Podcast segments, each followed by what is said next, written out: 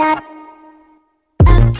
Bonjour à toutes et à tous. Il y a des événements qui marquent plus que d'autres. Les attentats de Charlie Hebdo ou du Bataclan, l'annonce du premier confinement total, la mort de Johnny et depuis hier 13h30 la fin du règne de Jean-Pierre Pernaud sur le journal de 13h. D'aucuns doivent se demander pourquoi j'ouvre l'écho des solutions avec cette information qui, vous me direz, et vous avez tout à fait raison, n'est pas tout à fait du même niveau que les attentats ou que la mort de Johnny, mais qui a son importance pour le journaliste de solutions que je suis, car Jean-Pierre Pernaud a marqué d'une empreinte indélébile la de faire de l'information positive.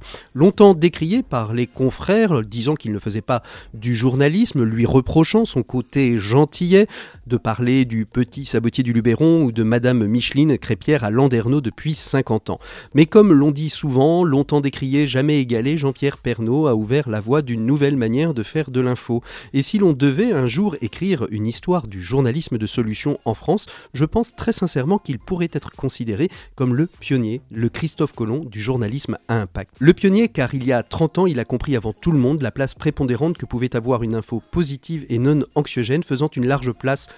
au territoire et imposant dans les foyers français ce rendez-vous quotidien.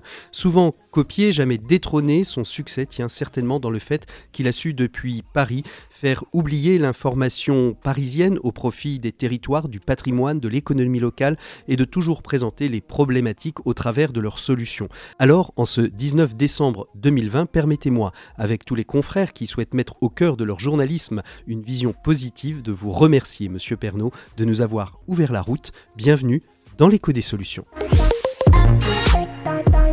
L'écho des solutions. Patrick Longchamp.